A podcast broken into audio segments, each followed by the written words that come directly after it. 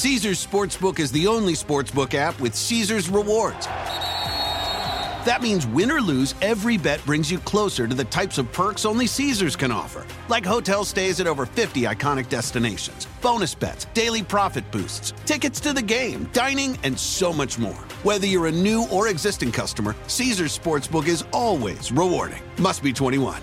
Gambling problem? Call 1 800 Gambler. Caesars Sportsbook. Don't just spectate, participate. I'm Roman Mars, host of 99% Invisible. I'm excited to be teaming up with Lexus GX and SiriusXM on some very special 99PI episodes. We're heading to some of the cities in the US that have special meaning for me and exploring the ways that these cities marry form and function. To learn more about the Lexus GX and SiriusXM and Lexus vehicles, visit lexus.com slash GX and SiriusXM.com slash Lexus Trial. The all-new Lexus GX. Live up to it. Check out the 99% Invisible feed now and listen to these special episodes. Hola, bienvenidos al podcast de NTN24, el canal de las Américas. Es un gusto acompañarlos en este viernes 18 de septiembre. Gracias por escucharnos, por elegirnos. Yo soy Hugo Vecino y a partir de este momento iniciamos un recorrido por lo que es noticia en América Latina, Estados Unidos y el mundo. En Colombia y América Latina escucharon a Johan Steven Martínez, un niño colombiano que desde sus primeros años de vida pidió por la libertad de su padre, secuestrado por la guerrilla de las FARC. Nos remontamos a finales de los años 90, cuando el sargento del ejército colombiano, José Levio Martínez, fue plagiado en la madrugada del 21 de diciembre de 1997, cuando tenía apenas 21 años.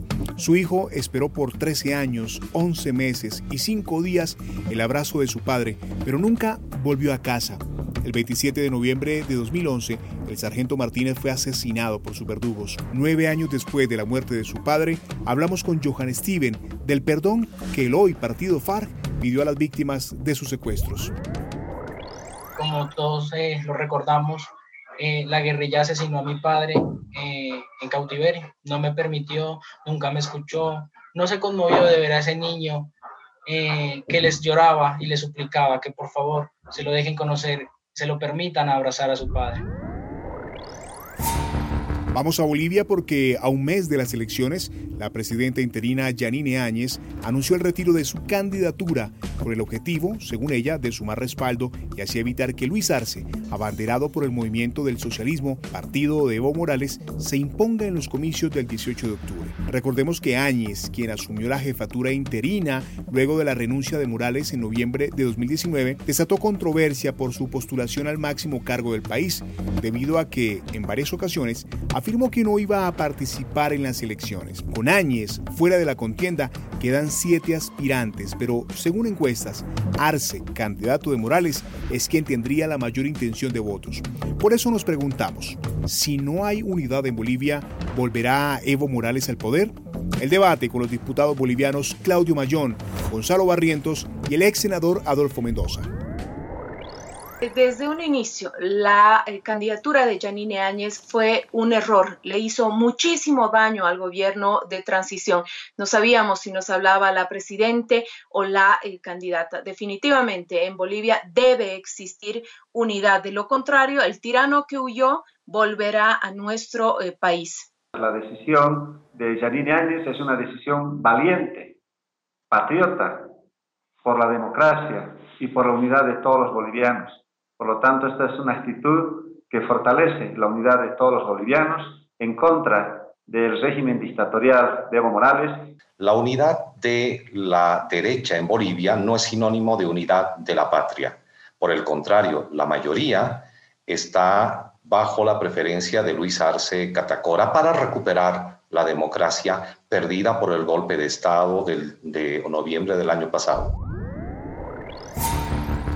Ahora es tiempo de hablar de noticias del medio ambiente. La organización conservacionista WWF publicó el informe anual Planeta Vivo, en el que reveló que América Latina presenta la mayor pérdida de mamíferos, aves, anfibios, reptiles y peces. Luis Germán Naranjo, director de Gobernanza y Conservación de WWF Colombia, aseguró que para el caso específico de la región latinoamericana, el declive promedio de pérdida de biodiversidad es del 94% los motores de pérdida de biodiversidad en América Latina están actuando con gran intensidad. Esto es indudablemente consecuencia de los procesos de transformación de los paisajes y los ecosistemas en la región que no han cesado desde mediados del siglo pasado. Vamos a terminar este podcast con noticias musicales. Conversamos con Anita sobre su más reciente lanzamiento, Me Gusta. En este tema, la artista unió su talento a Cardi B y a Mike Towers y mezcló sonidos cálidos y sensuales que la han caracterizado durante toda su trayectoria. Grabamos el video yo y Mike Towers año pasado en Brasil y grabamos la canción, no esperábamos nada. Y cuando fue hace tres semanas, él me llamó por teléfono, me dijo, mira, vamos a hacer un, a, probar el mix final de la canción por Zoom. Y yo dije, ok, vamos. Y de repente, Cardi B cantando. Y yo, ¿qué pasa? Si te gustó este podcast, puedes buscar más de nuestro contenido en nuestra página web www.ntn24.com. En NTN24 tenemos una red de corresponsales en las Américas que nos permite tener acceso de primera mano a toda la información y hacer análisis sobre los eventos más importantes de la región. Ha sido un placer estar con ustedes. Les habló Hugo Vecino. En el podcast de NTN24 te informamos y te acompañamos.